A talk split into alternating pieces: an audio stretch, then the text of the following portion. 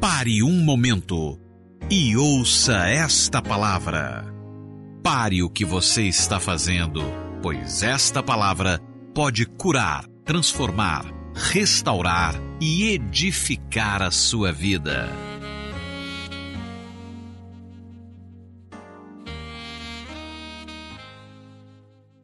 Está conosco aqui o nosso pastor da videira de Boa Vista, em Roraima, pastor Paulo. Nós temos uma igreja poderosa e tremenda. Pastor Paulo tem feito um trabalho maravilhoso naquela cidade.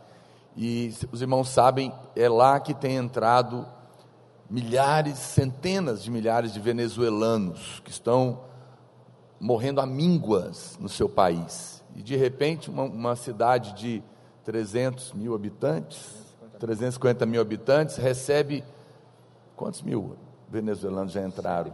120 mil venezuelanos já entraram. Não tem comida, não tem água, não tem, não tem condição, não tem estrutura. E nós, no entanto, estamos fazendo alguma coisa como igreja. O pastor Paulo corajosamente abriu as portas para os venezuelanos, tem ganhado muitos deles, tem dado comida para eles, e nós já temos culto em espanhol.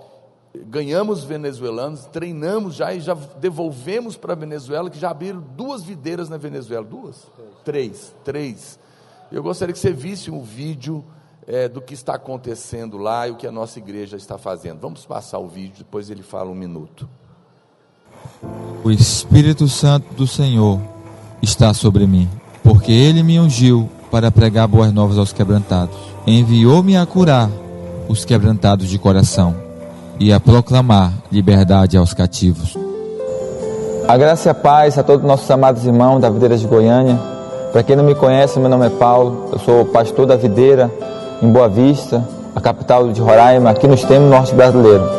Muitos de vocês talvez já devem ter ouvido no jornal, noticiário nacional e internacional, sobre a crise migratória que está acontecendo no nosso país vizinho, a Venezuela.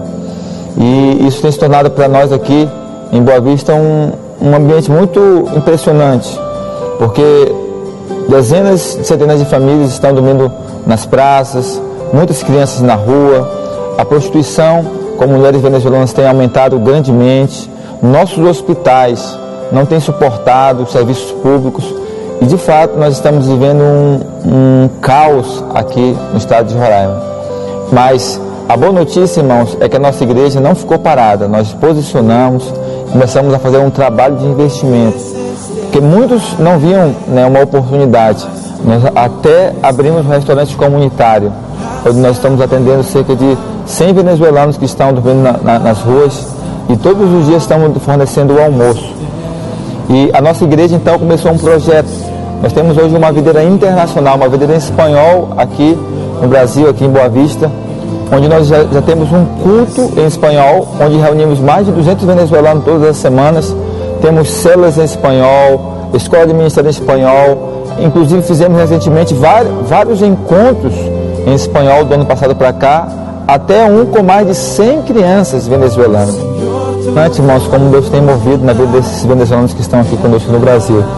E esse trabalho no Brasil resultou, resultou na abertura de três igrejas na Venezuela, na cidade de Porto Bás, São Félix e Porto La Cruz. Nós temos ainda muito mais frutos a serem colhidos naquele lugar. Tudo resultado do trabalho que nós começamos aqui. Mas como os irmãos sabem da demanda, nós somos muito limitados ainda, porque nossa igreja ainda é muito nova aqui no estado de Roraima. Nós temos poucas pessoas conosco aqui atuando nesse projeto, mas nós, nós queremos então desafiar você que está nos ouvindo nesse momento a serem participantes conosco desse projeto. Hoje nós temos poucas pessoas envolvidas nesse projeto tão divino aqui conosco, aqui em Boa Vista. Como que eu posso ajudar? Irmãos, nossa demanda é muito alta com relação à alimentação, né, vestuário e remédio. Eu creio que os bancos podem cooperar com ofertas, nós vamos transformar essas ofertas né, nesses produtos com o objetivo de ampliar e multiplicar o que temos feito com, com algumas famílias. Nós podemos alcançar mais famílias então. E assim, nós através dessa atitude, podemos expressar o amor de Deus e a Cristo, para que cada uma dessas pessoas que estão aqui, que são imigrantes estrangeiros, possam conhecer o Senhor através de nós como igreja. Deus abençoe os irmãos. Mi nombre es Pedro, yo soy pastor de la iglesia Videira en español aquí en Boavista. Llegué acá hace un año y ocho meses para ser entrenado por el pastor Pablo, para luego en enero asumir la iglesia en Venezuela, específicamente en mi ciudad, Puerto La Cruz. Para nosotros es un inmenso placer poder contar con su apoyo en esta obra que Dios nos ha llamado a edificar juntos. Dios te bendiga.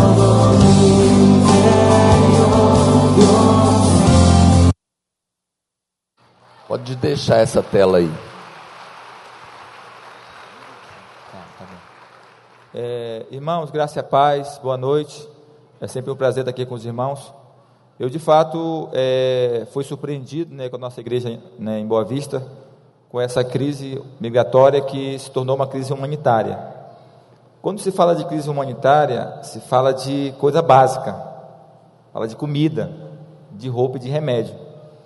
Então, todos os domingos nós reunimos cerca de 200, 250, até 300 venezuelanos em um culto às 5 horas da tarde, um culto em espanhol. Mas muitas dessas famílias ainda, ainda estão dormindo na, nas praças. E no isso foi muito complexo, né, porque como é que encara né, crianças que não têm onde dormir, crianças que não têm o que comer, idosos. E no início do vídeo aí, eu até falei para o pastor Naô, é, aquela pessoa que vinha caminhando no vídeo é real, eles vêm caminhando da fronteira, 200 quilômetros até a capital, família a pé. Eles vêm caminhando e Boa Vista não suporta, não tem capacidade. Então, nossa igreja é pioneira. Hoje nós temos é, 16 células de, de venezuelanos, onde os líderes já são venezuelanos. Temos todo um processo. Nós cremos que nós podemos fazer mais. Então, eu venho aqui, humildemente, né, é, falar com os irmãos daqui da videira de Goiânia que aquele que é, sentir no coração desejo de estar apoiando, né? Nós temos aqui o, o número da conta, não sei se dá para visualizar o número da conta. Né? Tá muito. É, eu dei, eu dei para ele um, um, um, outro vídeo que tinha o número da conta. Ele mostrou esse. É, no final, eu vou pedir para ele colocar em PowerPoint, para ficar mais, mais visível.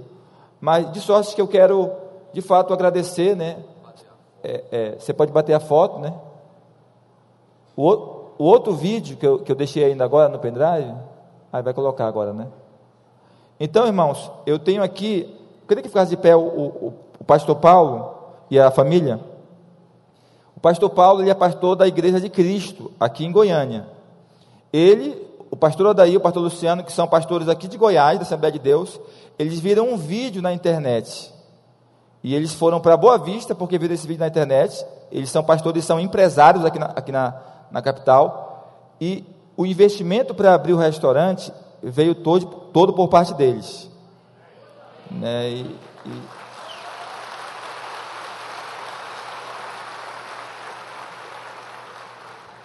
Então, eu creio que muitos dos irmãos aqui talvez tenham desejo de investir e também apoiar, mas muitos irmãos não podem estar lá. Então, qual é a maneira prática? Nós temos uma igreja lá, que representa os irmãos, e nós queremos transferir as ofertas para remédio, roupa e, e, alimentação. Amém, irmãos? Então era só isso. Aos demais, muito obrigado. Né? Obrigado ao pastor Luiz e ao pastor Naô que nos permitiu fazer essa divulgação. Amém. Glória a Deus. Pastor Paulo tem feito um trabalho maravilhoso e realmente de um coração enorme. Se você pode ajudar, oferte, com certeza vai, Deus vai recompensar você. Estendemos as mãos para esse país que está sofrendo tanto, tanto, não é? E, e que nós oramos, irmãos, para que o Senhor nos livre de acontecer a mesma coisa com o Brasil. Nos livre da, desse sistema maligno, esquerdista, que afundou um país que era tão próspero como a Venezuela, num buraco tão terrível, tão terrível. Quero aproveitar e chamar o nosso irmão Cairo Salim aqui. Vou pedir aos irmãos ficar de pé só mais uma vez. Queria ainda orar por ele nessa última semana. Ele é candidato a deputado estadual. É um irmão nosso, os irmãos conhecem. Está há 10 anos aqui na videira. E ele é, ele, irmão que já fez seminário, está conosco todo o tempo, advogado, pessoa capaz E eu gostaria que nós orássemos por ele, para que o Senhor dê a ele graça é, e se cumpra nele a vontade do Senhor, para que possamos ter representantes, não somente ele, mas também o presidente, não é, senadores, deputados federais e o governador. Que Deus fruste os planos do diabo nessa conferência, nessa eleição, e que possa inclinar o coração dos eleitores. Eu, eu quero recomendar um filme, um documentário para os irmãos. Se você, se você puder assistir essa semana antes de você votar, por favor, assista. É um documentário sério, americano, chama A Agenda. A Agenda. Simples assim. Alguém já assistiu esse documentário? Alguns poucos irmãos. Assista esse documentário, chama A Agenda você vai ver a seriedade do que nós estamos envolvidos. Você é livre para votar em quem você quiser, mas se você é pelos valores da família e da palavra de Deus, por favor, ore, assista, tenha informação, não vá votar em pessoas que são contrário àquilo que nós acreditamos. Não existe ninguém perfeito, irmãos. Não tem candidato perfeito mas nós já sabemos aqueles que são frontalmente contrários às coisas de Deus. Então, nós precisamos de ter posicionamentos claros em temor do Senhor. Eu quero orar pelo Cairo, uma pessoa que é pelos nossos valores, e nós queremos abençoar a vida dele. Senhor, eu abençoo junto com a igreja a vida do Cairo Salim. Ele é candidato a deputado estadual, e nós oramos por ele, para que o Senhor dê a ele força Senhor, dê a ele graça nessa reta final e que a vontade do Senhor se cumpra na vida dele e no coração dos seus eleitores, para que homens assim, ó Deus, da parte do Senhor, estejam defendendo a família, defendendo os valores da sociedade. Nós oramos ao Senhor e oramos também, mais uma vez, para as eleições para presidente, ó Deus, para o Senado, para os deputados federais, para o governador, ó Deus, e declaramos frustrados os planos do diabo, em o nome de Jesus, e cremos que esse espírito de engano que tenta oprimir este país vai cair por terra, que as escamas vão cair dos olhos, em o nome de Jesus, e que o Senhor vai inclinar o coração do teu povo, desta nação, e o seu nome será glorificado naquele dia, no domingo que vem no nome de Jesus. Amém. Os irmãos podem se assentar. Amém.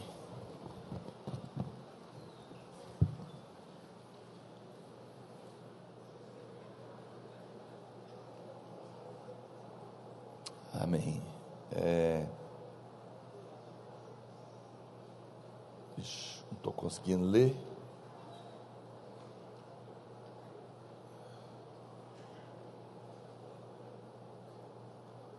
É, eu preciso trazer o óculos para cá.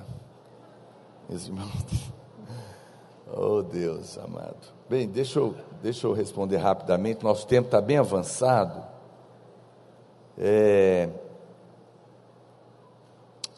então, testemunho, pastor. Meu nome é Raimunda, sou da rede do pastor Micael, congrego na videira há quase um ano. No mês de agosto, fui curada. Vamos pedir silêncio, amém? Fui curada de uma dor forte nos olhos. O pastor Micael orou por mim é, no momento do culto e Deus me curou. No começo do mês de setembro, o pastor Rodrigo ministrou a palavra de oferta, na qual ele falou que deveríamos, se assim sentíssemos no coração, de dobrar o valor da nossa oferta habitual.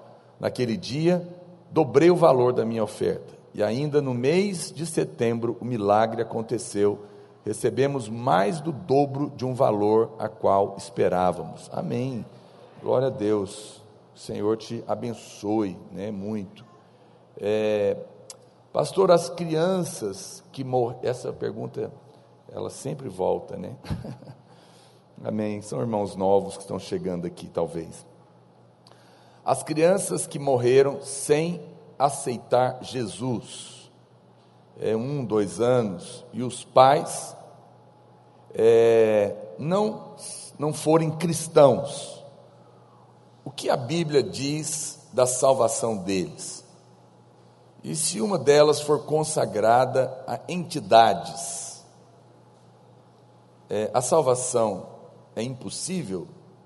Nos dois casos, eles não têm escolha, obrigado. Então, eu sei que muitos irmãos é, às vezes ficam preocupados com isso, e você sabe, é por isso que nós pregamos para crianças. A nossa igreja tem o maior, provavelmente o maior trabalho com crianças do mundo. Pastora Márcia, pastora Luiz participam de uma associação de igrejas mundial, a Global Kingdom, e ela esteve numa reunião com ele nos Estados Unidos, onde tinham pastores que oraram na posse de presidentes americanos. E eles quiseram ouvir a pastora Márcia, porque tinha megas igrejas, mas nenhuma tinha um trabalho tão grande. Nós devemos ter hoje, talvez, quantas mil crianças no Brasil? 143 mil crianças que se reúnem nas nossas celas. E pasmem, 70% delas, os pais não são da igreja. Não são da igreja. Não conhecem às vezes a Deus. Você tem que entender uma coisa, olha para cá. Se toda criança que morre vai para o céu, então é, aquele homem malvado da Bíblia que matou Herodes, duas mil crianças, ele foi um grande evangelista. Nós sabemos que não foi, aquilo foi feito pelo diabo. As crianças são inocentes, mas você tem que entender uma coisa: todo homem nasce caído, todo homem nasce pecador, todos. As crianças nascem pecadoras. A criança, quando acaba o leite da mãe dela, ela morde no, no peito. A primeira palavra que ela aprende é meu, é minha, é não. Ela sabe morder, mas não sabe beijar. Ela sabe bater, mas não sabe abraçar, tem que aprender. Por quê? Porque a semente de Adão está dentro de todo mundo que nasce pecador. Então, o que as pessoas querem acusar a Deus é que Deus é mau. Não, Deus é bom. O homem é caído. E alguém, você tem que entender uma coisa: Deus nunca obrigou o homem a servir a Ele. Por isso que o homem caiu, inclusive. Ele colocou uma árvore do bem e do mal e a árvore da vida. E falou para Adão: escolhe. Adão escolheu a outra árvore, porque ele quis. Deus nunca é como o diabo, ele nunca obriga ninguém a nada. Sabia que ninguém vai para o céu sem querer? Não vai. Ninguém vai para o céu na marra. Deus não empurra o céu goela abaixo em ninguém. Quem quiser ir para o inferno, vai para o inferno. E quem quiser ir para o céu, vai para o céu. Por quê? Porque Deus deu ao homem uma coisa chamada livre-arbítrio poder de escolha. Eu vou te falar honestamente, você sabe quais foram os demônios talvez piores que eu já expulsei na minha vida? de crianças. Crianças terrivelmente possessas. Por quê? Porque a mãe entregou para a entidade, lá no terreiro de Macumba. E o demônio recebeu. Porque Deus deu aquela criança para aquele pai. E Deus não pode ser acusado de ser um autoritário que não permite aos pais fazerem o que querem com os filhos. Porque Deus deu a terra aos homens. Deus não está governando essa terra pessoas falam: se Deus é bom, por que está acontecendo tudo isso? Porque não é Deus que está governando essa terra. Essa terra está sendo governada pelo diabo. O mundo jaz no maligno, diz a Bíblia, e vai de mal a pior. É por isso que você vê tanta destruição, mas querem colocar isso na conta de Deus. Então preste atenção: o, o mundo está assim, porque o homem escolheu viver assim, por conta dele. Deus não pode. Você aceitaria que alguém pegasse o seu filho e falar: você não vai fazer com ele o que ele quer, não, daí eu vou decidir, o governo vai decidir. Seria uma guerra. Nós não aceitamos isso, nem Deus faz isso. Deus dá ao homem o direito de ir com a sua família para onde ele quiser, inclusive para o céu e para o inferno. Aí você fala, pastor, mas isso está errado. Não, a bênção está onde? É que Deus aceita que os pais levem os filhos que ainda são pequenos e não têm idade para se converter, não têm idade da razão, para onde eles estão indo. Caso contrário, nenhuma criança poderia ser salva. Você está olhando para o outro lado, né? Você está olhando, ah, é terrível que algumas crianças vão para o inferno, porque os pais delas escolheram ir para o inferno. Mas todo homem nasceu pecador, condenado ao inferno. Não existe essa história que todo mundo é filho de Deus. João 1,12 diz: A todos quantos o receberam, deu-lhes o poder de serem feitos filhos de Deus, a saber, os que crerão no seu nome. Agora, se Deus não fosse bom, ele não podia salvar nem filho daqueles que fizeram aliança com Deus. Mas Deus respeita a aliança dos pais. Se os pais disseram, nós queremos Deus, então Deus falou, ok. Deus olha a unidade da família. Ele fala, então, até que as crianças decidam, elas podem ir com você. Mas depois que elas crescem, têm razão, da, da razão, aí elas terão que decidir por elas mesmas. Mas enquanto isso, vale a aliança dos pais. Pastor, eu não creio assim. Não tem problema. Você tem direito de crer de outra maneira. Mas é por isso que nós pregamos para as crianças, para que quanto antes elas entreguem as suas vidas para Jesus, independente dos seus pais. Ninguém diz amém, não tem problema. Eu vou continuar pregando para as crianças. É... Deixa eu ver aqui. Pastor, é... hoje em reunião de discipulado, três líderes apresentaram uma reportagem que diz que a videira estaria patrocinando a campanha de um candidato a deputado. E disseram que este ano a videira deixou de prestar contas da lanchonete e da livraria. Uau! Peço que o pastor esclareça a respeito, para que essas falsas notícias não sejam propagadas entre os irmãos. Obrigada, paz. Amém, irmã. Obrigado pela sua, é, sua posição. Irmãos, eu apelo, primeiramente, é, todos os anos, nós somos uma das igrejas, nem sei, nem conheço, com certeza devem ter outras, não sei se você sabe que na igreja existe um conselho fiscal, que é formado por irmãos de alto nível profissional, que não trabalham na igreja, pessoas seríssimas e que atestam as nossas contas todos os anos. Eles fiscalizam as contas da igreja todo mês todos os meses, até para nossa própria segurança. E uma vez por ano, nós prestamos conta para todos os líderes e qualquer irmão que queira vir. E qualquer irmão que queira ver as contas da igreja também tem o direito de ver. É, eu digo para você só uma coisa: Pastora Luiz tem 30 anos que é pastor. Eu tenho 21 anos que eu sou pastor. Você acha mesmo que nós estamos brincando de ser pastor de igreja? Que nós vamos pegar o dízimo dos irmãos para patrocinar campanha política? E estaríamos aqui respaldados por Deus na obra que Deus tem feito, é uma questão só de bom senso. Agora, se as pessoas querem falar mal, me mostraram essa reportagem que um jornal, que eu nem sei da onde, colocou. Quero te falar só uma coisa: cada vez mais o diabo vai trabalhar para desacreditar a igreja e os seus ministros. Porque se a minha palavra, do pastor Luiz, da igreja, não é verdadeira, ninguém deveria nos ouvir. Nós estamos aqui falando mentira. Agora, quero te dizer uma coisa: antes de ser servo dos irmãos, nós somos servos de Deus. E nós carregamos temor no nosso coração daquilo que nós fazemos, porque vamos prestar contas diante dele. E a mim, você pode perguntar, e eu, pastor? Você deve testificar no seu espírito se nós somos ou não homens de Deus. Simples assim. Agora, muito amor e carinho te digo: se em algum momento você duvida do nosso caráter, eu acho que você não deveria ficar aqui. Porque você não poderá receber nada de nós. Se nós somos ladrão, exploramos o povo, usamos dinheiro da igreja para fazer política, eu não, eu não, não participaria de uma igreja como essa. Se eu fosse você, também não.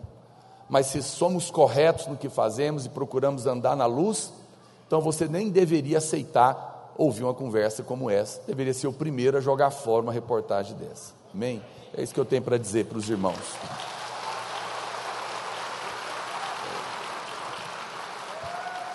É... Amém. Mais um testemunho. Há umas três semanas atrás, pedi oração aqui para uma amiga que deu AVC por causa é, de um remédio que ela tomou. O nome dela é Gisele, tem 36 anos ela estava na UTI e tinha sido desenganada pelos médicos. ou ia morrer ou ia ficar com grandes sequelas. E nós, ela pediu oração aqui. Para a honra e glória do Senhor, Jesus, ela acordou, está consciente, escrevendo, está pedindo para ir embora. Saiu do estado gravíssimo para o regular. Deus seja louvado. Amém. Glória a Deus, Senhor. Ele tem feito maravilhas entre nós. Amém, irmãos? Ah, deixa eu ver aqui, eu tenho que, tenho que pregar, gente. É. Pastor, eu ainda não falo em línguas. É, e nem fui batizada no Espírito Santo. Eu sei que tem o Espírito Santo dentro de mim, porque é, práticas que eu fazia antes, eu não consigo mais fazer. Eu sinto desejo de orar pelas pessoas nos ônibus, etc. Mas tenho medo, porque só o meu desejo não é capaz de produzir nada nelas. É verdade, só o nosso desejo não tem poder de mudar a vida de ninguém mas o poder do Espírito Santo em nós é que de fato toca o coração das pessoas. Mas preste atenção: Deus não nos usa porque nós merecemos, Ele nos usa porque a Sua graça nos alcançou e o Seu Espírito habita em nós. Amém, irmãos? Seu Espírito habita em nós. Então, se você tem vontade de orar por alguém no ônibus, você acha que quem colocou essa vontade em você? Só pode ser Deus. Então siga o Espírito Santo. Ah, mas eu ainda não sou batizado no Espírito Santo. Continue pedindo a Deus, mas faça o que o Espírito de Deus está tá falando para você fazer. Às vezes é naquele momento ali que você vai orar por alguém que você já vai ser mais cheio ainda, porque quando nós damos, mais nós recebemos do Senhor. Não tenha medo, apenas confie no Senhor. É Deus que vai fazer. Amém? Vou responder só mais uma aqui que a outra eu não consegui ler. É, boa noite, pastor Naor, a graça e a paz do Senhor, Jesus Cristo, amém. É, pastor, em 1 Coríntios 6, verso 10, coloca aí para mim, deixa eu ver se é isso mesmo que eu estou conseguindo. Isso. A Bíblia diz que nem ladrões, nem avarentos, nem bêbados, nem maldizentes, é, nem roubadores herdarão o reino de Deus. Coloca o verso 9 também, deixa eu ver aqui. Ou, ou não sabeis que os injustos não herdarão o reino de Deus. Não vos enganeis, nem impuros, nem idólatras, nem adúlteros, nem efeminados, nem sodomitas, nem ladrões, nem avarentos, nem bêbados, nem maldizentes, nem roubadores herdarão o reino de Deus. Aí ela continua perguntando. É, o texto diz para não errar, nem bom, que essas pessoas não vão entrar é, no reino de Deus. Eles estão em pecado da prostituição, mesmo eles nascendo de novo, eles herdarão o reino de Deus? Me tire essa dúvida. Deixa eu dizer uma coisa para os irmãos. Importante você entender uma coisa. Eu vou aumentar essa listinha aqui para você. Que você está. Aqui está uma lista mas a lista é mais longa. Também, por quê? Porque você está achando que o que manda alguém para o inferno é o pecado. Mas Jesus morreu pelos nossos pecados. E a Bíblia diz que ele pagou o pecado da humanidade inteira. Pecados passados, presentes e futuro. A obra dele foi completa. E o sangue de Jesus é poderoso para pagar qualquer pecado não há sujeira grande demais que ele não lave, e não há pecado grande demais que ele não pague. Amém, irmãos? O sangue de Jesus é poderoso. E Jesus morreu por todos os homens. Ele pagou na cruz a dívida de todos os homens. Então a minha pergunta é: você acha mesmo que é por causa do pecado que essas pessoas não vão herdar o reino de Deus? Não. Elas não, não vão herdar porque não creram no Senhor. Mas aí, não, é, não são apenas os, os impuros, os idólatros, os adúlteros, efeminados, sodomitas, ladrões, mas também aquele médico bonzinho que não creu, também vai para o inferno. Também aquela tia sua que faz caridade, mas não crê em Jesus, também vai para o inferno. Também aquela pessoa religiosa que dá comida para os pobres, mas não crê em Jesus, também vai para o inferno. Também o professor correto que paga suas contas em dia, não fala mal de ninguém, mas não crê em Jesus também vai para o inferno. Sério, hein? A lista ficou grande agora. Você está preocupado com o pecado, mas o que leva alguém para o inferno é o fato de não crer. E nisso não há acepção de pessoa, não há alguém que é mais pecador do que o outro e por isso não merece entrar no céu. Você fala, pastor, aí a pergunta é: mas e se ele nascer de novo, mesmo assim, ele vai, é, fazendo tudo isso, ele vai para o céu? Preste atenção, olha para cá. Quem nasceu de novo será liberto da escravidão do pecado. Porque a Bíblia diz que o que habita nele é a divina semente. Quando nós nascemos, nós temos um pé de pecado dentro de nós, é o pecadeiro. Assim como um pé de manga dá manga, um pé de pecado dá pecado. Você naturalmente peca, mas nascer de novo, o que não tem, é totalmente diferente de participar de uma religião, uma experiência espiritual, e que Deus pode dar para qualquer pessoa. Eu já vi gente nascer de novo na fila de passe de macumba. Credo, mas não foi com o demônio, não. É porque eu, eu preguei para ela. E ela, ela frequentava. E eu falei para ela. E ela ficou, mas será que você está certo? Eu falei, então faça uma oração honesta. E pergunta para Deus se aonde você está indo é da vontade de Deus ou não, se é Ele que está lá. E Ele vai falar com você. E ela fez a oração. Falou, Senhor, eu vou tomar esse passe aqui dessa entidade, mas se, se, se eu estou enganada, se, se Jesus, se não é o Senhor, o Senhor fala comigo. E ela sempre ia lá. Quando chegou a vez, a vez dela, pai de santo incorporado olhou para ela e o demônio falou para ela: O que você está fazendo aqui? Aqui não é o seu lugar. O homem lá de cima mandou você embora. Ela que me contou. E aí ela nasceu de novo. Agora, quem nasceu de novo, a Bíblia diz, não vive na prática do pecado. O pecado é só um acidente. Por quê? Porque é proibido? Não, porque trocou o pé. Ah, ser crente é difícil demais. É impossível. Ou você nasce de novo, ou você não é. É uma experiência. Ninguém precisa ficar colocando regras para quem nasceu de novo. Não faz sentido. Por isso que nós não temos mais lei. Porque a lei agora é do Espírito em nós, é superior, é a lei da vida. Tem gente que acha que crente é um monte de gente reprimida dentro do armário gospel, que fica batendo o pezinho na época do carnaval, louco para pecar. Povo tudo oprimido. Não somos, não, nós somos os, o verdadeiro povo livre, somos nós. Sabe por quê? Vou te falar o que é liberdade. Liberdade é poder de escolha. Se eu não quiser ir, Veja, se eu quiser ir fazer coisa errada, não tem nenhuma corda amarrando no meu pé, nem Deus vai me impedir. Se eu quiser ir, eu vou. Mas sabe o que é o bom? É que se eu não quiser ir, eu também não vou, porque eu não sou escravo de nada, só de Cristo.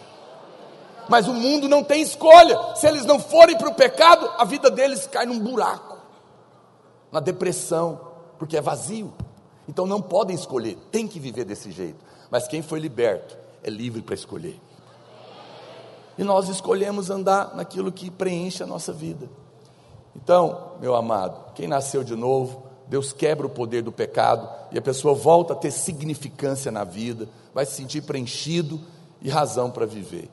Amém? É isso. Mas não fique pensando que alguns são melhores que outros, porque aparentemente cometem um pecado menor. Não, quem não crê está condenado. Mas quem creu passou da morte para a vida. Nós vamos ter muita surpresa no céu. Acredite em mim. Até porque nós nem sabemos o que acontece na hora da morte, não é? Muita gente que clama na hora que está morrendo. Eu já vi muito ateu clamar a Deus na hora que o carro começa a capotar. porque não era nada. Amém. Eu quero compartilhar com você a palavra de Deus e eu quero falar do Espírito Santo. O centro do Evangelho, hoje não está filmando, que coisa, hein? Levar a, a filmadora embora. Está filmando? Cadê ela? Lá de cima. Então tá bom. Não sei se vai prestar, mas vamos ver. ok. É, o centro do Evangelho é Cristo em nós. Irmãos, olha para cá. Dia que você nasce de novo, acontece um negócio muito poderoso dentro de você. Você não, você não trocou de religião. Um Deus, o, o Deus verdadeiro, na pessoa do Espírito Santo, passou a morar dentro do homem. E isso é uma coisa que nossa mente não consegue compreender a dimensão. Tudo que foi conquistado na cruz foi para ser consumado nessa experiência de ter agora Cristo habitando em nós, na pessoa do Espírito Santo. Tem um Espírito Santo agora morando dentro de você. A Bíblia diz que o mistério que esteve oculto de séculos e gerações agora foi revelado aos filhos de Deus, Cristo em nós. Olha o que diz Colossenses, capítulo 1, verso 26. O mistério que estivera oculto dos séculos e das gerações, agora, todavia, se manifestou aos seus santos, os quais Deus quis dar a conhecer qual seja a riqueza da glória desse mistério entre os gentios, isto é, Cristo em vós, a esperança da glória.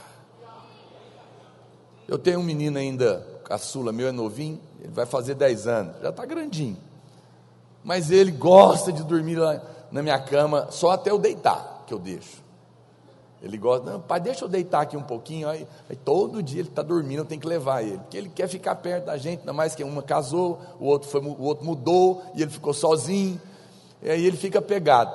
Porque eu entendo, crianças às vezes têm medos, crianças querem ficar perto do pai, não é? A criança quer que o pai leve ela para a escola, quer que busque ela na escola, e é verdade, tudo isso é maravilhoso, faz parte da vida, e os pais devem fazer isso. Mas nem, nenhum pai pode ficar o tempo inteiro com o seu filho. Acho que era o sonho de toda criança, né? Meu irmão aqui, ó, mais velho, mais inteligente da família, dá show no nosso tudo, fugiu da escola muitas vezes. meu pai deixava ele lá, ele ia embora, né, Marco? Mas meu pai, graças a Deus, fez ele ficar. Mas, mas a gente, a gente sofre. Mas olha para cá, eu quero te contar uma coisa. Agora, você não precisa desejar que o seu pai fique com você na hora de dormir, não. Ele mora dentro de você. Seu pai mudou para dentro de você aonde você vai, 24 horas por dia, há um Deus que é o nosso Pai morando dentro de nós. O dia que essa verdade explodir dentro do seu coração, acabou medo, acabou insegurança, acabou todas as coisas. E essa é, é uma verdade poderosa, é um mistério, diz a Bíblia. Hoje o Espírito Santo reside, mora em nós, mas infelizmente muitos irmãos não compreendem bem ainda a obra do Espírito Santo dentro de nós. Entender a obra é compreender por que, que ele veio, o que que agrada a ele, o que que entristece ele. É claro que o Espírito Santo é o poder de Deus em nós, mas para muitas pessoas, ele ainda é só essa energia, mas isso é um equívoco grande, não entender que Ele é muito mais do que o poder de Deus, Ele é o próprio Deus. O Espírito Santo é Deus, o Espírito Santo é uma pessoa que deseja se relacionar com você num relacionamento de amor. Amém, irmãos? Há uma pessoa que se relaciona conosco, que entrou na nossa vida porque nós o invocamos. Nós o chamamos. O Espírito Santo é Deus, e a Bíblia fala que Deus é amor. Deus mais do que ama, Deus é amor. Então, o próprio Espírito Santo é amor. Você tem que entender. Então, a primeira coisa que você tem que entender, uma vez que Deus é amor e o Espírito Santo é Deus, o Espírito Santo é o próprio Deus te amando dentro de você. E a vida cristã, a coisa mais importante, inicial e duradoura na nossa vida, é ter a revelação do quanto você é amado. Hoje, no almoço, um, mendigo me pediu uma esmola. Eu dei. Eu sei que muitas pessoas têm o seu conceito sobre isso, né? Ah, vai usar droga, vai beber, talvez. Mas eu prefiro dar a quem me pede, como a Bíblia manda. Mas eu olhei, no, eu parei, ele estava no chão, e eu olhei nos olhos dele, eu falei: olha para cá, vou te dar esse dinheiro, mas eu quero te falar uma coisa. Você é muito amado. Deus ama você. Você não precisa ficar aí. E ele ficou me olhando, extasiado, porque não está acostumado que ninguém diga isso para ele. Ah, mas se Deus o ama, por que ele está lá? Porque ele ainda não invocou ele. A hora que ele quiser, Deus vai tirar ele de lá.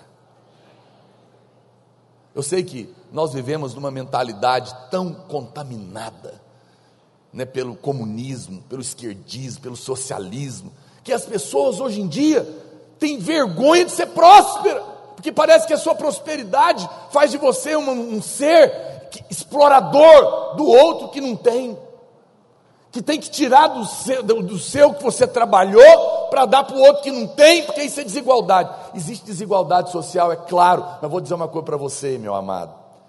Você não tem que ficar acusado, porque o Deus que te abençoou tem para abençoar todos aqueles que quiserem. Ele é uma fonte inesgotável. A Bíblia fala que o seu seio é inexaurível, não esgota nunca, e tem para todos. Diga amém. Tem para você e para todos que clamarem a Ele. Mas o fato é que nós precisamos de ter essa clareza. Olha o que diz Romanos 15, 30. Rogo-vos, pois, irmãos, por nosso Senhor Jesus Cristo e também pelo amor do Espírito, pelo amor do Espírito, que lutei juntamente comigo nas orações a Deus a meu favor. O amor do Espírito Santo é o amor que ele tem por você. Não pense que o Espírito em você é algum tipo de energia impessoal. Não. Olha para mim, eu preciso te falar isso. O Espírito Santo é alguém dentro de você que te ama profundamente. Profundamente. Você jamais poderá entender e ter a revelação do quanto o Espírito Santo te ama. O amor de Deus é inexplicável dentro de nós.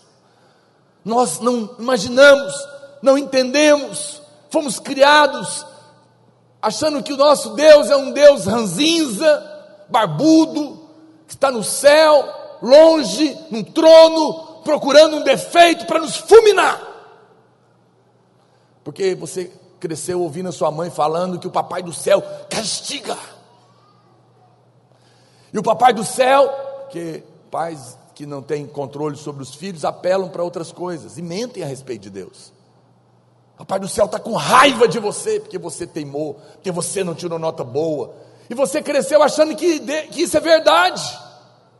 O que ela não te contou é que Jesus sofreu toda a ira de Deus para que você não tenha que sofrer nenhuma mais. Eu vim aqui para te contar: Papai do céu não está com raiva de você. Ele ama você, ele tem prazer em você. Todo de ruim, Jesus já levou. Toda ira, Jesus já levou. Ah, pastor, então, vale qualquer coisa? Não, preste atenção, eu já falei para você: quem nasceu de novo vai andar nos caminhos de Deus. Nós vamos errar? Sim. O Pai vai disciplinar em amor? Sim. Mas nunca vai nos amaldiçoar, porque Ele já levou a maldição. Eu não preciso ter medo de Deus. Deus não é como às vezes nosso pai, que um dia está bem, um dia está mal, um dia perde a cabeça, outro dia está alegre, descompensado. Não. Não, não transmita para Deus a sua experiência com o seu pai, porque ela nunca será perfeita. Olha, eu vou falar uma coisa para você não tem nada que o diabo ataque mais do que a figura do pai. Os maiores problemas que nós passamos na nossa vida é com a figura do pai, o homem da casa.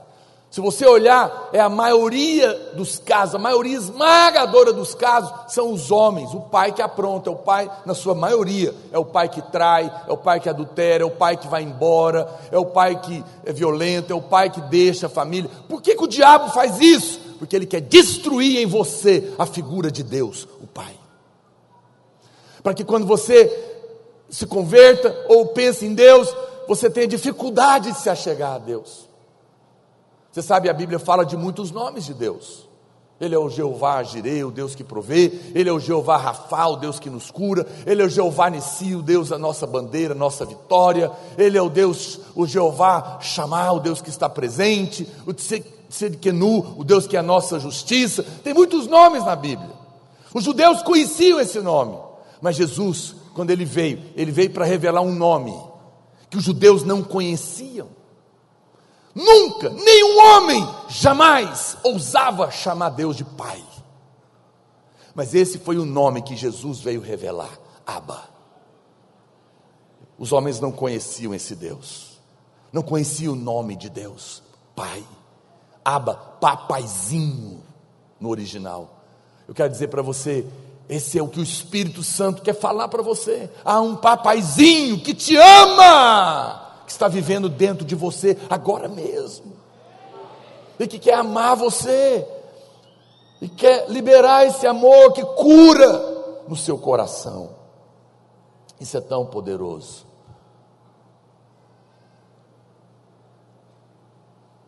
O Espírito Santo habita em você. Agora eu te pergunto, e te ama muito. Agora eu pergunto para você: o que, que alguém que habita em você e te ama muito fala com você? O que você acha que alguém que ama alguém fala para o outro? Você acha que alguém que ama fala coisa ruim para o outro? Critica o outro, aponta o dedo, acusa, condena? Não.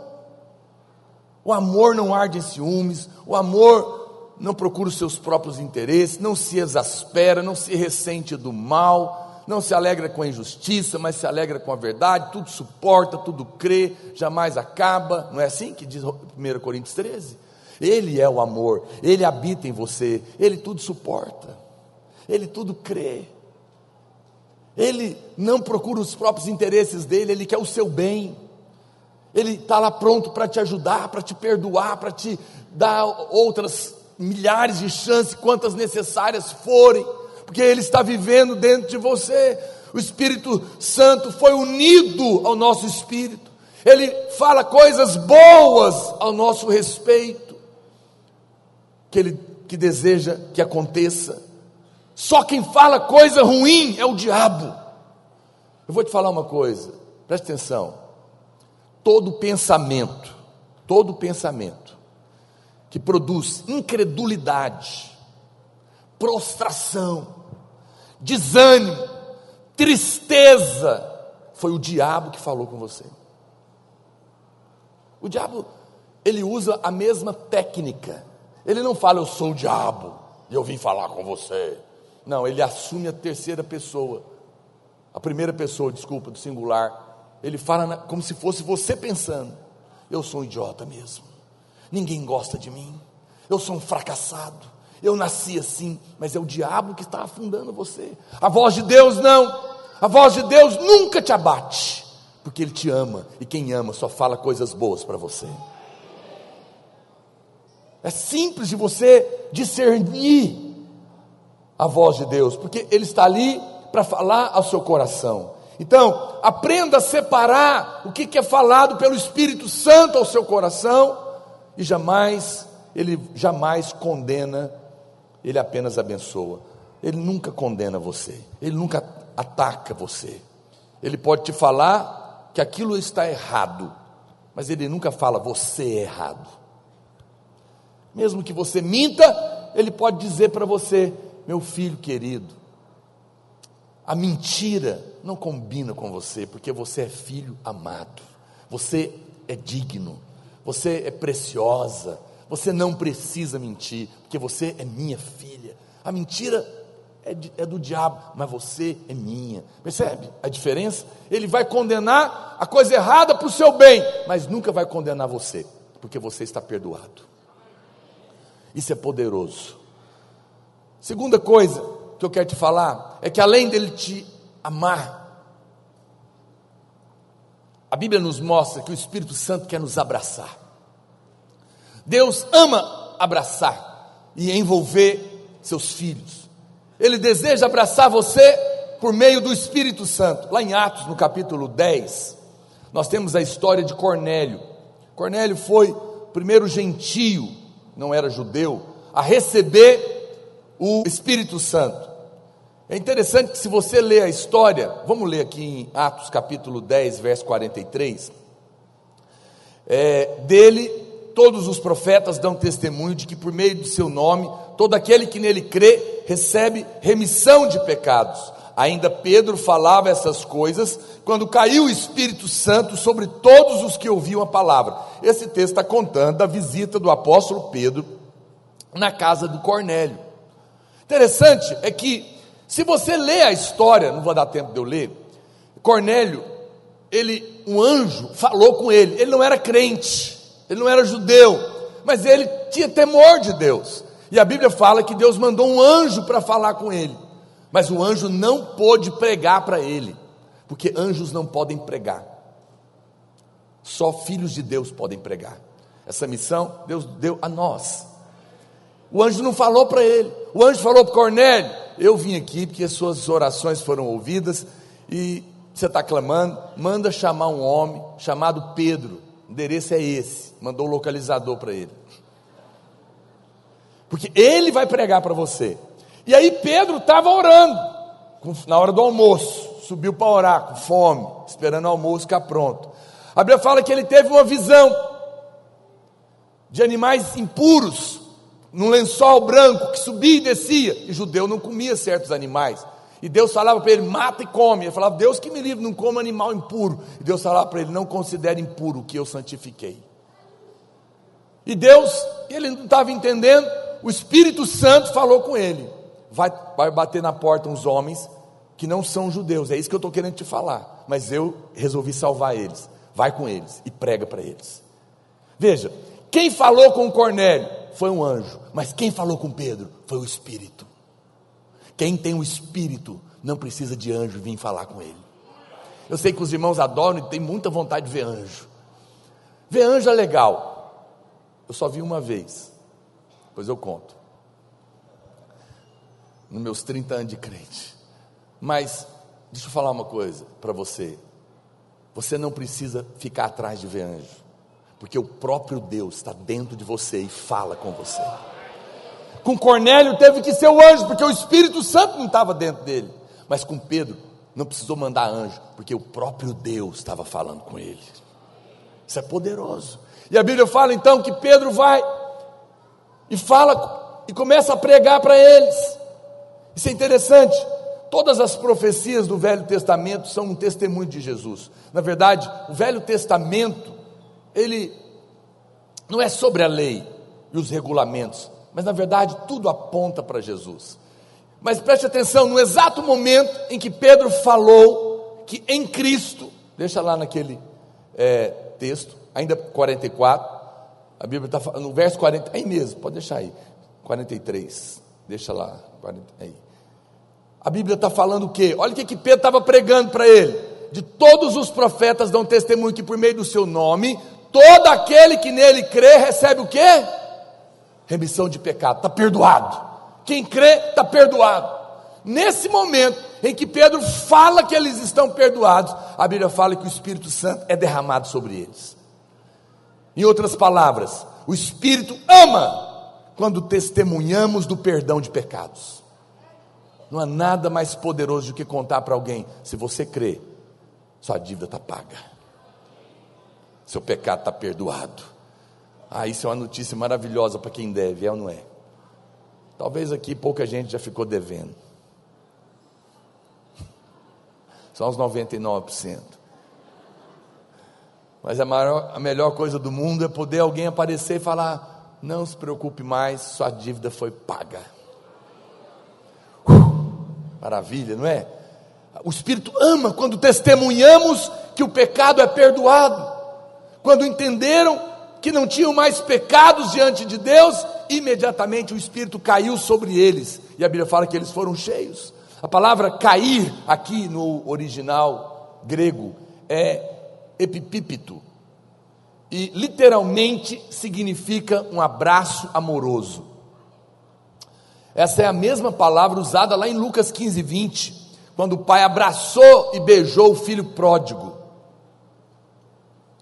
E diz: levantando-se, foi para o seu pai, vinha ele ainda longe, quando seu pai o avistou, e compadecido dele, correndo, o abraçou e beijou. É a mesma palavra no original que caía sobre eles. Fala, nossa, mas que coisa estranha, pastor. Veja, os tradutores talvez não conseguiram entender e colocaram caiu sobre eles.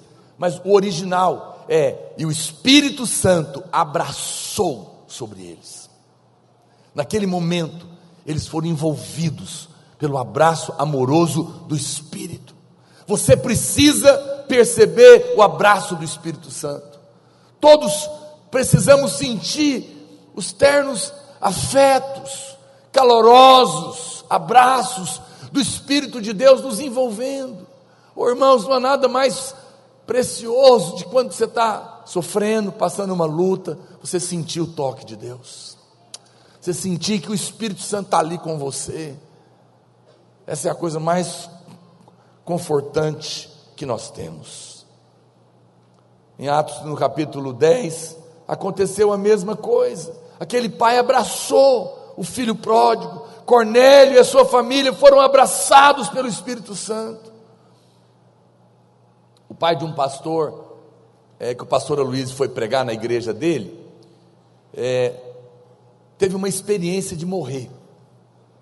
Ele morreu e voltou. O pastor Luiz estava pregando lá. E o pai desse pastor contou para ele. E o pastor Luiz, logo curioso, como todo crente, perguntou: E o que, que você viu lá, do lado de lá? Como é que foi a sua experiência? Ele morreu e voltou. E ele, ele falou que quando ele morreu, ele falou: Olha, eu não, eu não vi nada, mas eu ouvi.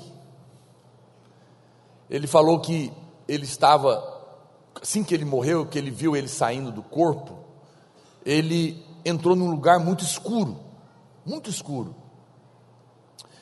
E ele diz que começou a andar ali naquele lugar escuro e começou a sentir medo. Ele diz que quando ele começou a sentir medo, a voz do Espírito Santo foi assim audível para ele, dentro dele, mas de uma maneira audível. Ele falou hum, que, que Deus falou com ele claramente: nem ouse querer sentir medo, porque eu nunca te deixei sozinho.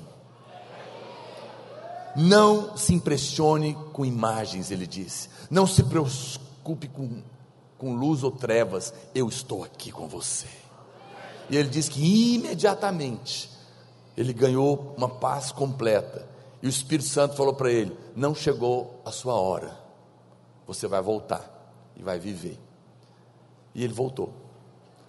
E a vida dele, obviamente, foi completamente transformada para sempre, porque quem ouve a voz do Espírito nunca mais é o mesmo. Pois eu te digo, meu amado, ele tem dito: nunca te deixarei, jamais te abandonarei, mas estarei com você todos os dias da sua vida. Por onde você andar, o Senhor está com você. Eu falo com o Espírito Santo o tempo inteiro. Às vezes eu estou no carro com a minha mulher, eu estou lá, eu invoco, oh Espírito de Deus. Ela fala, o que, que foi? Eu falo, nada. Está tudo bem? Está tudo bem, eu só estou invocando. Ela sempre me pergunta quando eu chamo por ele, oh Deus, Espírito Santo, o que, que foi, amor? Eu falo, nada, estou invocando ele, estou chamando por ele. Mas quando eu estou ruim, eu chamo também. Quando eu estou bom, eu chamo também. Estou dirigindo, eu chamo também. Eu acordo invocando ele, porque ele está dentro de mim. E eu, eu invoco o Senhor o tempo todo. Eu quero sentir o toque dele o tempo todo, o abraço dele. Tem uma pessoa morando dentro de mim, dentro de você. Eu sei que parece, talvez você não está acostumado, mas faça uma experiência. É, é ruim morar numa casa e acorda de manhã, ninguém fala nada com você, né? não quero te condenar, mas comece a invocar o Espírito Santo quando você acordar. Você vai ver como vai ser seu dia. Chama por ele, invoca, fala com ele, fala tudo, fala qualquer coisa, fala que você está com medo, fala que você está inseguro, fala que você não consegue perdoar, fala que você não consegue crer, fala, fala, se você está aqui me ouvindo e nem acredita que ele existe, fala para ele. Ai, pastor, mas pode falar isso? Fala tudo, ele vai responder. O Senhor ama a honestidade. Ele não ama a hipocrisia, ele ama a honestidade. Fala para Ele, o seu coração, Ele vai tocar você, amém, meu irmão? Por que, que existem irmãos que são vazios ainda, apesar de poderem se encher do Espírito cotidianamente? Por que, que há irmãos que o Espírito de Deus ainda não está fluindo na vida dele? Sabem que são filhos, sabem que são salvos, mas não são cheios. Qual é a resposta? É que o enchimento do Espírito depende da revelação de que você foi completamente perdoado. Você não pode ser cheio do Espírito enquanto ficar achando que tem dívida com Deus. Você não vai ter fé.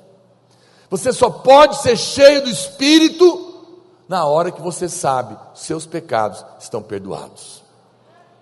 E eu estou aqui nessa noite para dizer isso para você. Não importa o quanto você pecou, importa o quanto você foi perdoado. Não importa o que você fez, importa o que ele fez. E lá na cruz, ele pagou os seus pecados. Não há impedimento, você pode ser cheio do Espírito. Pastor, mas qual o Espírito? O Espírito Santo. E ele é o Espírito da graça. Olha o que diz 1 Coríntios, capítulo 2, verso 12. Ora, nós que temos recebido, os, nós não temos, melhor dizendo, vou, vou começar de novo. Ora, nós não temos recebido o Espírito do mundo, e sim o Espírito que vem de Deus. A Bíblia está dizendo que há um Espírito que é do mundo e há um Espírito que vem de Deus, para que conheçamos o que por Deus nos foi dado gratuitamente. A palavra de Deus declara que o Espírito Santo é totalmente diferente do Espírito do mundo. O Espírito Santo está aqui para nos dizer que as coisas de Deus nos são dadas gratuitamente. Diga, eu recebo tudo de Deus, sem merecer gratuitamente. É o que a Bíblia está dizendo. Sabemos, sabendo que o espírito do mundo é o oposto do espírito de Deus. Preste atenção. Nós podemos dizer então que o espírito do mundo é o espírito da justiça própria. Qual que é o espírito do mundo? É o espírito da meritocracia. Lá no mundo é assim mesmo. Você só pode receber o que você merece. Lá é assim. Mas o Espírito de Deus não é o Espírito do mundo. O Espírito do mundo é o Espírito da justiça própria. Eu fiz, eu mereço. O Espírito de Deus não. Você não merece, mas eu te amo, te dou a si mesmo. Esse é o Espírito da graça, imerecida. Não tente querer colocar o mundo no conceito de Deus. O que, que o mundo fala? não existe almoço grátis. Não é isso que fala? Lá fora não tem mesmo, mas na casa de Deus tem. Eu sei que as pessoas ficam chocadas, não conseguem entender, porque estão escravizadas com esse pensamento. Cuidado, cuidado para você não misturar a graça com o mérito humano. Líderes que falam sobre a graça, mas adverte você de ter que fazer alguma coisa para merecer a bondade e a bênção de Deus, estão misturando as coisas. Todas as pessoas entendem muito fácil o espírito do mundo. Entender o espírito do mundo é fácil. Se você fizer isso, isso e isso, então vai ganhar isso, isso e aquilo. Se você não fizer, não vai ganhar. Esse é o espírito do mundo. Fez, merece. Mas o espírito da graça, a Bíblia diz que nós precisamos de revelação. Parece simples, mas não é. Não é. Estava aconselhando uma irmã e ela estava chorando porque ela deu o sangue para formar o filho. Dei tudo para esse menino. E agora fiz tudo certo, fui uma boa mãe, criei direito, fiz isso, fiz aquilo. Mas agora, pastor, não me honra. Falei, pois é, você não merece isso, né? Só, eu louvo a Deus que os irmãos são inteligentes. Só que eu fiz essa pergunta, ela já entendeu tudo. Depois já entendi. Falei, você está merecendo, querida. Por isso que você não está tendo graça com seu filho. Para de merecer. Dá para ele de graça. Dá porque você foi amado e você ama. Dá sem esperar em troca. Dá porque o amor de Deus te alcançou e o que Deus te deu é muito maior do que o que você podia dar para ele. ama ele do jeito que ele é, mesmo ele não te honrando, abençoa ele. E ela ficou, falei, aí você vai ver o favor de Deus alcançar a vida do seu filho. Ela entendeu, mas todas as vezes que você merece, você está no espírito do mundo. Mas todas as vezes que você faz sem merecer, você espera de Deus, a graça te alcançou. Quem está me entendendo? É? As pessoas, eu encontro irmãos, pastor, eu não sei o que acontece, eu sou uma pessoa tão correta, eu não minto, eu não roubo, eu não adultero, eu não falo palavras erradas, eu dou o dízimo, eu frequento a igreja, eu faço isso, eu faço aquilo, eu não sei por que que meus negócios não vão para frente, enquanto tem ímpios prosperando. Me responda. Falo, não sei não. Mas o que, que ele está me dizendo? Eu estou indignado. Como que Deus não me abençoa? Ele é obrigado a me abençoar. Olha como eu sou um crente bom. Ele está se relacionando com o Espírito do mundo. Não tem jeito de você receber de Deus no Espírito do mundo, do merecimento. Esse irmão, para o bem dele, ele vai ter que quebrar. Parar, perder tudo, ser incapaz. Aí, a hora que ele não merecer mais nada, e reconhecer que é incapaz, falar: Deus, agora, se o senhor me ajudar, eu passar fome. Aí Deus vai falar: agora.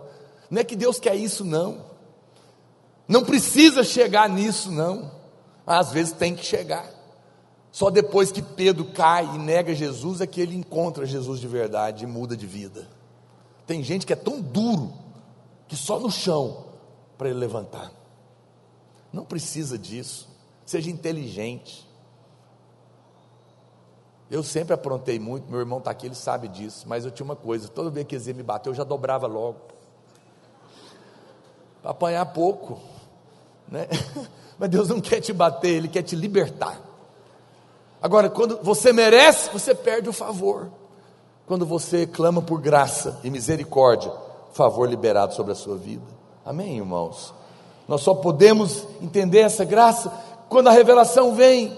Deus deseja que você receba tudo pela graça, mas o espírito do mundo tem entrado na igreja e misturado isso. As pessoas recebem o dom da justiça, mas querem acrescentar também as boas obras. Olha o que diz Zacarias, capítulo 12, verso 10 e sobre a casa de Davi, e sobre os habitantes de Jerusalém, derramarei o espírito da graça.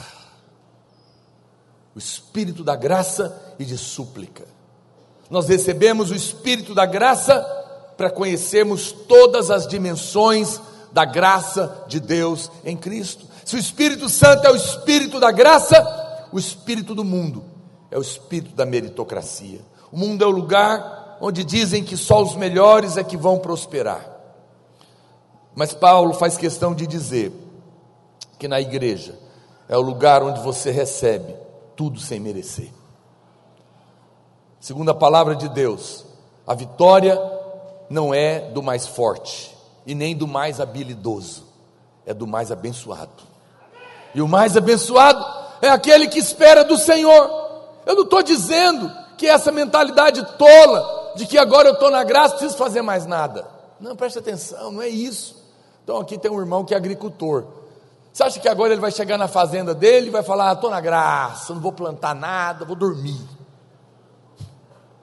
Ele vai colher alguma coisa? Não, não é isso que é graça. Graça é falar: Deus, o Senhor me deu essa terra, o Senhor me dá a semente, o Senhor me dá a inteligência, o Senhor me dá a força, o ânimo e a disposição para eu plantar, e eu vou esperar no Senhor, e porque eu estou esperando no Senhor, a chuva vai cair na minha terra, a praga não vai pegar a minha planta, e o Senhor vai fazer ela brotar, e eu vou prosperar, porque tudo vem do Senhor. E ele vai, e ele planta, e ele colhe, porque esperou de Deus. Amém, irmãos? Graça não é liber, liberdade, liberação para pecar, é libertação do pecado. Graça é Deus dando tudo para quem não merece nada. Então eu não vou ficar parado. A Bíblia fala lá em João, capítulo 16, verso 7. O que, que o Espírito Santo veio fazer? Mas eu vos digo a verdade: convém-nos que eu vá, Jesus está falando, porque se eu não for, o consolador não virá para vós outros. Se porém eu for, eu vos enviarei. Quando ele vier, ele convencerá o mundo de três coisas. Diga comigo, três coisas. Olha o que está lá. Ele convencerá o mundo do pecado, da justiça e do juízo. Do pecado, porque não crê em mim. Da justiça, porque vou para o Pai e não me vereis mais. Do juízo, porque o príncipe deste mundo já está julgado. Presta atenção. No passado, ninguém, nenhum de nós, conhecíamos a Deus. A primeira coisa que o Espírito Santo vem é para convencer do pecado. Pecado aqui está no singular, porque ele não está falando dos nossos atos de pecado, ele está falando da nossa natureza pecaminosa. Todo homem precisa ser convencido pelo Espírito Santo que é pecador, está perdido sem Deus, está condenado ao inferno e que precisa de um Salvador. Amém? Quantos dos irmãos já foram convencidos do pecado no passado? Se você nasceu de novo, isso é um assunto encerrado. Você já foi convencido. A Bíblia fala que do, agora ele está nos convencendo da justiça. Qual justiça? Na Bíblia, no Novo Testamento, todas as vezes que você vê a palavra justiça, ele não está falando da retidão humana, ele está aqui para nos convencer da justiça de Cristo. E hoje é o, o trabalho do Espírito Santo, não é mais convencer você que é pecador, é convencer você que você é justo, porque você está em Cristo. Tudo que o Espírito Santo está fazendo hoje é te convencer um dia após o outro. Não fique condenado, não fique acusado, não fique com medo. Você é justo, você está em Cristo, aos olhos de Deus está tudo certo. E a Bíblia fala que ele vem nos convencer do juízo, porque o príncipe desse mundo já está derrotado, e ele, o diabo, e não você, é que vai sofrer juízo. Deus não está aqui para passar medo em vocês, dizer cuidado, pode ser que naquele dia o juízo vai queimar você. Não, a Bíblia diz claramente.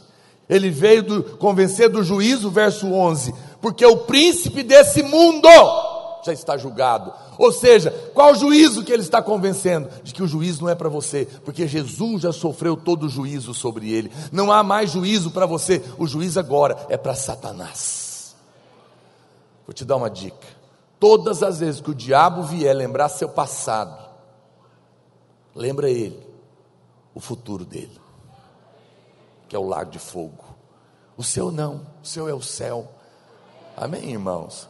Isso é maravilhoso, mas muitos irmãos ainda estão preocupados com a questão do pecado. Não se preocupe mais com isso. A Bíblia claramente nos diz isso.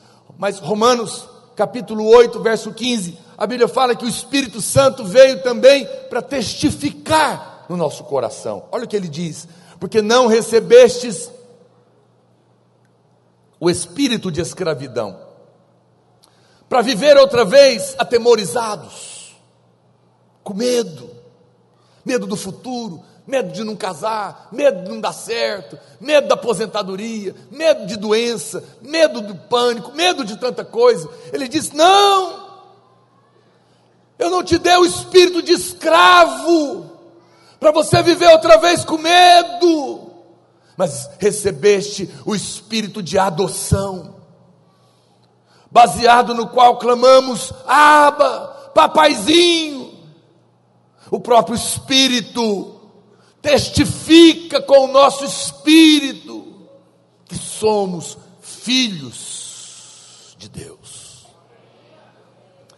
A palavra adoção aqui não está traduzida da melhor maneira. A melhor palavra aqui seria filiação porque nós recebemos o poder de ser feito filho. Olha o que diz João, capítulo 1, verso 12.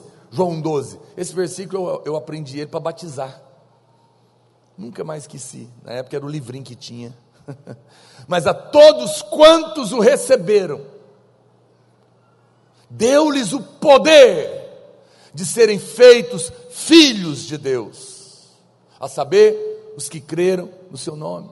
A Bíblia diz que nós nos tornamos filhos de Deus pelo poder do Espírito Santo. Então, adoção aqui não significa adotar o filho dos outros. Não é isso que a Bíblia está falando. Porque você sabe, um filho adotivo, ele pode receber a melhor escola, a melhor roupa, ele pode ser adotado por um homem muito rico e ter tudo.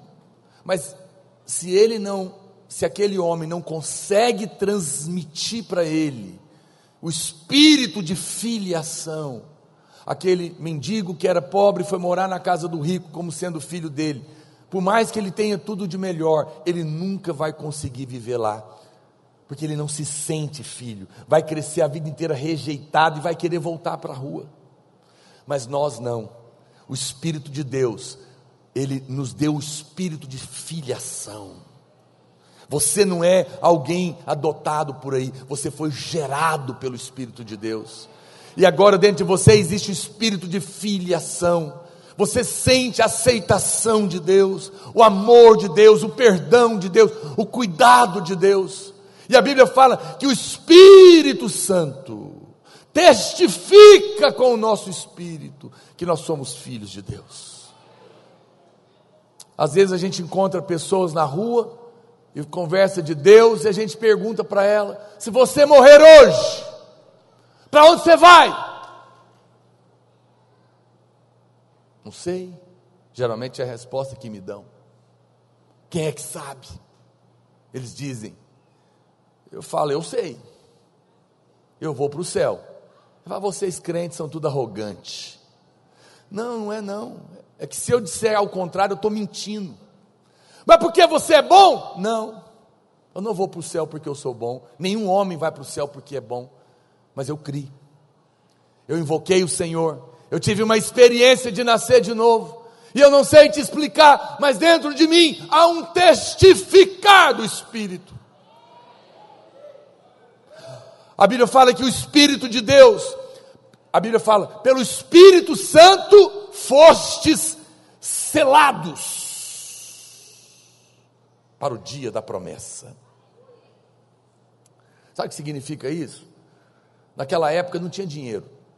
Então os pais tinham um, um anel da família. Então quando alguém ia no armazém comprar, o que, que ele fazia? Ele pegava as coisas e, o, e aquela na cera aquela pessoa colocava o anel da família. Era a maneira de dizer: Eu pertenço a essa família. Interessante que quando o filho pródigo volta, uma das coisas mais preciosas é que Deus coloca um anel no dedo dele. Fala, você agora é da família e você tem um anel para tudo que você precisa. Aleluia. Há um anel na sua mão, meu irmão, que te dá tudo que você precisa. Tudo que você precisa. Você sabe, você vai numa fazenda, se tem bois de mais de um dono, é tudo branquinho, você não sabe de quem é o dono. Então o que, que os fazendeiros fazem? Eles marcam com ferro quente no couro do boi. Tsh, o boi dá aquele coice no curral. Aquilo nunca mais sai. E por mais que pareça igual, quando vê a marca, não tem dúvida, é do fulano. Olha para cá, o Espírito Santo é o selo de garantia na sua vida.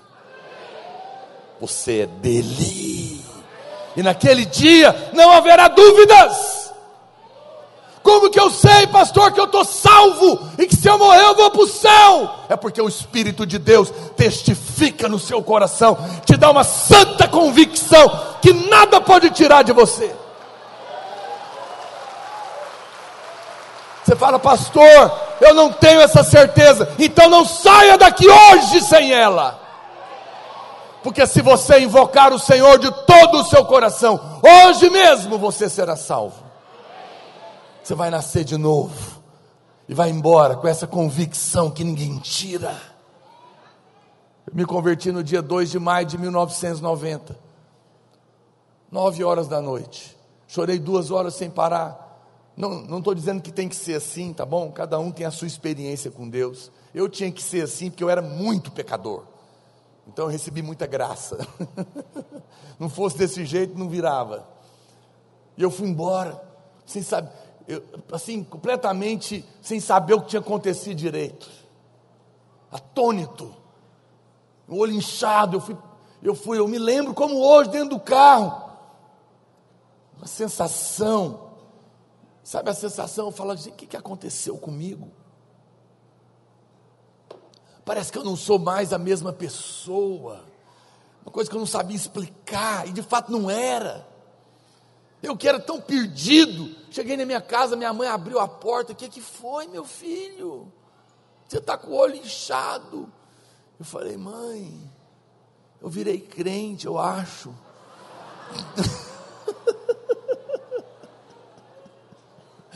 eu não sabia explicar nada, mas eu sabia de uma coisa. Naquele mesmo dia eu já sabia. Eu não sabia explicar, mas eu era filho de Deus agora. Dentro de mim havia um testemunho, e o Espírito Santo é que faz isso na nossa vida. Ele testemunha. Hebreus capítulo 10, os irmãos do louvor podem subir. Hebreus capítulo 10, verso 15. A Bíblia diz: E disto nos dá testemunho também o Espírito Santo.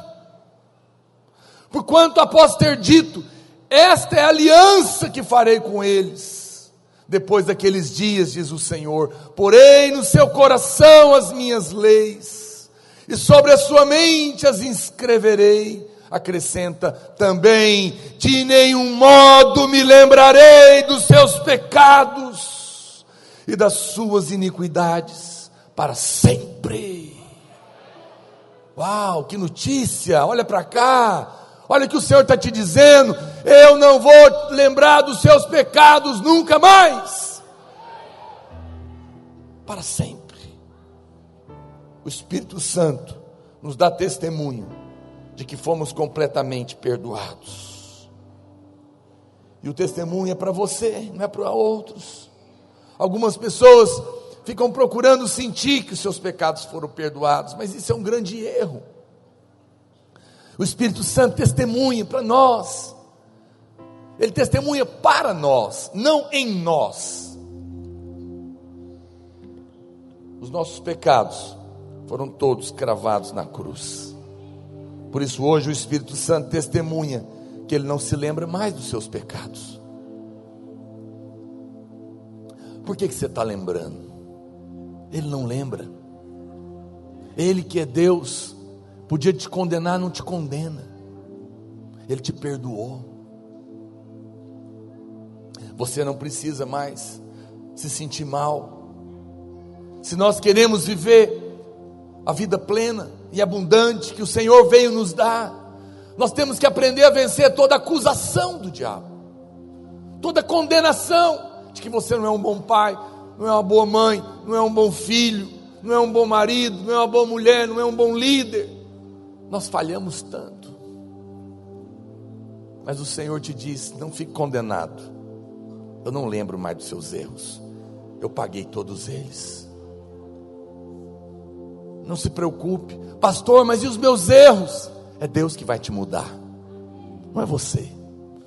Não tente mudar ninguém, não tente mudar você mesmo. Apenas fale para Ele: Senhor, muda minha vida, porque eu não posso mudar. Se você fizer isso, Ele vai mudar a sua vida. 2 Coríntios, capítulo 7, verso 10. Paulo fala de uma diferença fundamental. Ele fala porque a tristeza segundo Deus, produz arrependimento para a salvação. Que a ninguém traz pesar, mas a tristeza do mundo produz morte. Veja, a obra do Espírito sempre gera vida, mas a voz do mundo, do diabo, sempre traz morte.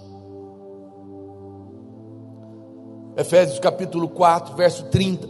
A Bíblia fala: Não entristeçais o Espírito de Deus, no qual fostes selados para o dia da redenção. A Bíblia fala que nós não devemos entristecer o Espírito de Deus. A palavra aqui é lupeu no grego. E alguém pergunta, pastor, como que eu posso entristecer o Espírito Santo? Essa é uma palavra que ocorre também no Evangelho, com referência a Jesus, em Marcos, capítulo 3, verso 1. A Bíblia diz de novo: entrou Jesus na sinagoga, estava ali um homem que tinha ressequido uma das mãos. Estavam observando a Jesus para ver se o curaria no dia de sábado, a fim de o acusarem.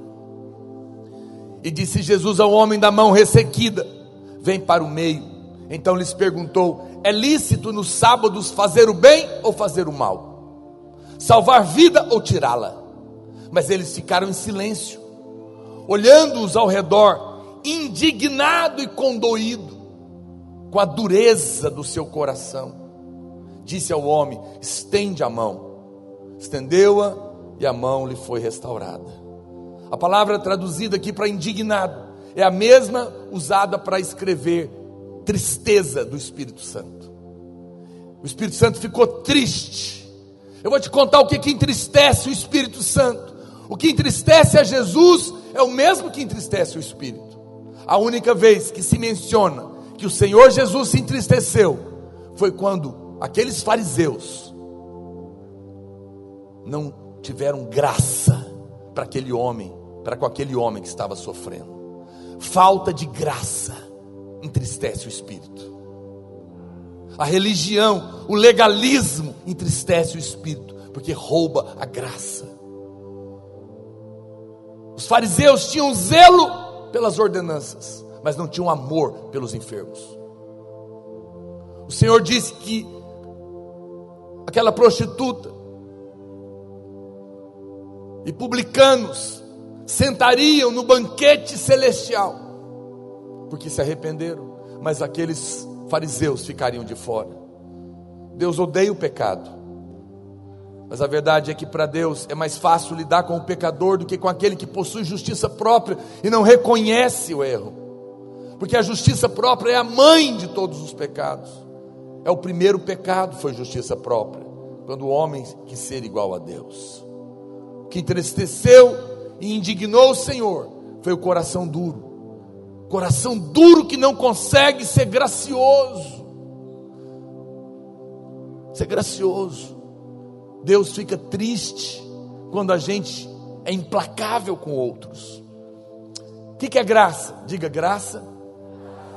É Deus dando tudo para quem não merece nada. Como que, que, que eu posso, como que eu posso ser gracioso com alguém nas minhas palavras? Se graça é dar o que o outro não merece.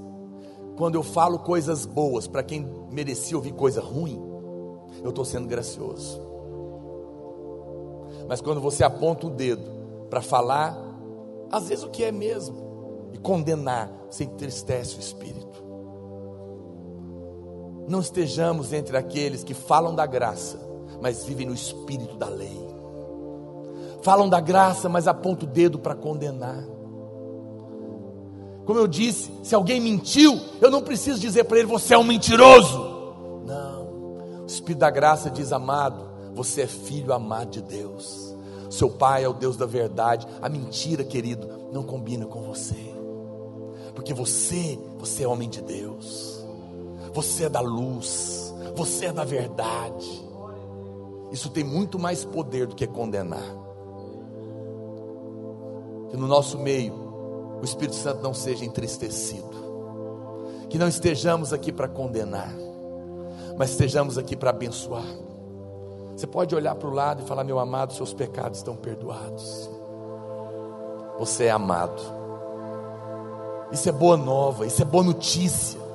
Isso é o Espírito da graça. Quando você resolve dizer para as pessoas o que você pensa que elas merecem, isso vai entristecer o espírito. Alguém um dia falou para mim: Ah, você sabe que eu sou assim, pastor. Eu não tenho meias palavras. Eu falo na cara. Eu falo, eu sei, eu te conheço. Mas quero te falar que, infelizmente, esse não é o Espírito da graça. O Espírito da graça não fala o que o outro merece ouvir. O Espírito da graça, ele vê como Deus vê. Do contrário, Deus é entristecido. Quando as nossas palavras são cheias de graça, nós transmitimos graça e alegramos o Espírito Santo. Quero encerrar. A Bíblia diz em Mateus, capítulo 18, verso 23: o Senhor conta uma história de alguém que devia uma dívida para o seu senhor, impossível de ser paga. Impossível. A Bíblia fala que aquele servo devia 10 mil talentos. Sabe o que é 10 mil talentos? 350 toneladas. Se fosse talentos de prata, a dívida, a, a dinheiro de hoje, olha para cá, seria 120 milhões de dólares. Se fosse de ouro, seria 8 bilhões e meio de dólares a dívida. E a Bíblia fala que aquele homem chegou para o seu patrão e falou: Não tenho como pagar essa dívida, me perdoa. E o patrão fez o que? Perdoou. Uma dívida de 8 bilhões de dólares. E a Bíblia fala que então ele saiu, verso 28. Saindo, porém, aquele servo encontrou um dos seus conservos que lhe devia 100 denários. 100 denários. Um denário é o trabalho de um dia. Aqui era trabalho de três meses. Talvez três mil reais. Salário mínimo, trabalhador braçal. Era o que era. E ele falou: Não vou perdoar, não. Você roubou, você me deve, você tem que pagar. E está com ele na cadeia. A Bíblia fala que aquele senhor ficou sabendo. Peraí, eu perdoei 8 bilhões e meio de dólares, ou 120 milhões de dólares, seja lá o que for, e ele está negando perdoar 3 mil reais. Ele não podia ser livre. Por quê? Por causa da justiça própria. Por que, que ele não perdoou aquele que devia só 3 mil para ele? Sabe por que, que ele não perdoou? Porque ele estava dizendo o seguinte: o meu patrão me perdoou 8 bi, porque eu mereço. Eu sou bom, eu fui um bom funcionário. Ele lembra, eu mereço ser perdoado, por isso que ele me perdoou. Mas você não merece, não. Você vai ficar na cadeia. Por isso, o patrão mandou prender ele também. Olha para mim, irmão, deixa eu te falar uma coisa. Eu não sei o que fizeram com você. Eu não sei se você foi traído, traída. Eu não sei se você foi caluniado, perseguido, deixado, abandonado, abusado pelo seu pai. Talvez fizeram coisas terríveis com você. Mas eu preciso te dizer algo. Se você se nega a perdoar, você é como esse servo que devia três mil. Porque o que Jesus te perdoou é impagável. Nada que um homem tenha feito contra você se compara com o que os nossos pecados fizeram com o Filho de Deus. O Senhor nos perdoou de uma dívida impagável. Nós não deveríamos negar o perdão para ninguém. Para ninguém. Eu não sei, talvez ninguém aqui consiga dizer amém nessa hora, né? Mas eu te digo, meu amado, a falta de perdão é a prova da justiça própria. É alguém dizendo: eu não mereço, eu exijo vingança. Mas se Deus pensasse assim de nós, estávamos todos torrando no inferno. Você foi perdoado, você recebeu muita graça. E agora o Espírito Santo está chamando você para ser alguém que transmite graça para aquele que está ao seu lado. Quero convidar você para ficar de pé nessa hora. Eu quero orar por você.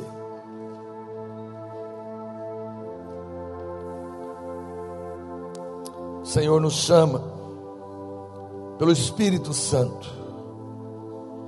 Nós recebemos muito favor. Nós entristecemos o Espírito quando nós achamos que nós merecemos, mas aquele que nos deve não merece. Isso é justiça própria. Não. Hoje, quero desafiar você a falar com o Espírito Santo dentro de você, a dizer para Ele, Pai, eu não quero ter justiça própria dentro de mim, porque tudo que eu recebi, eu recebi de graça. Você pode dizer, Senhor, eu tenho dificuldades às vezes, não consigo, mas o Senhor me ajuda. O Senhor me ajuda a ter um coração cheio de graça, de gratidão. Você talvez não saiba o tamanho da sua dívida. O perdão de Deus não foi dado em cima da dívida que você conhece, mas da dívida que Ele vê. É muito maior do que nós imaginamos. Não há mais culpa para você, não há mais dívida para você, não há mais condenação para você, mas você também não deve condenar ninguém. Por um minuto, coloque a mão no seu coração. Senhor, eu oro pela vida dos meus irmãos. Nós temos recebido tanta graça da parte do Senhor. Nossos pecados foram perdoados, todos eles, lavados pelo teu sangue. Para nós não há mais culpa, nem acusação, nem condenação. Deus, quebra toda a justiça própria do nosso coração. Nós não queremos o espírito do mundo, nós queremos o Espírito Santo. Espírito de Deus, dá-nos revelação do quanto nós somos amados, dá-nos o testemunho de que somos filhos amados que temos recebido o Espírito da graça. Ajuda-nos a perdoar aqueles que nos ofenderam, porque o Senhor nos perdoou de uma dívida muito maior. Alcança o nosso coração, quebranta o nosso coração, e faz de nós um povo gracioso. Pega suas mãos, diga, Pai eu reconheço que o Senhor é Deus, que morreu e ressuscitou para me salvar. E nessa noite, eu creio em Ti, eu reconheço que eu sou um pecador e preciso de um Salvador. Eu entrego a minha vida nas Suas mãos. Eu reconheço que os meus pecados foram perdoados, e eu creio que pelo poder do Espírito Santo, o Senhor pode me fazer um filho amado. Eu quero nascer de novo e ter um testificar do teu Espírito de que eu sou um filho de Deus. Dá-me graça para perdoar os que me ofenderam, assim como eu fui perdoado. Alcança o meu coração nessa noite. Oh, em nome de Jesus. Espírito de Deus, ainda com seus olhos fechados por mais um instante. Se você quer entregar a sua vida para Deus,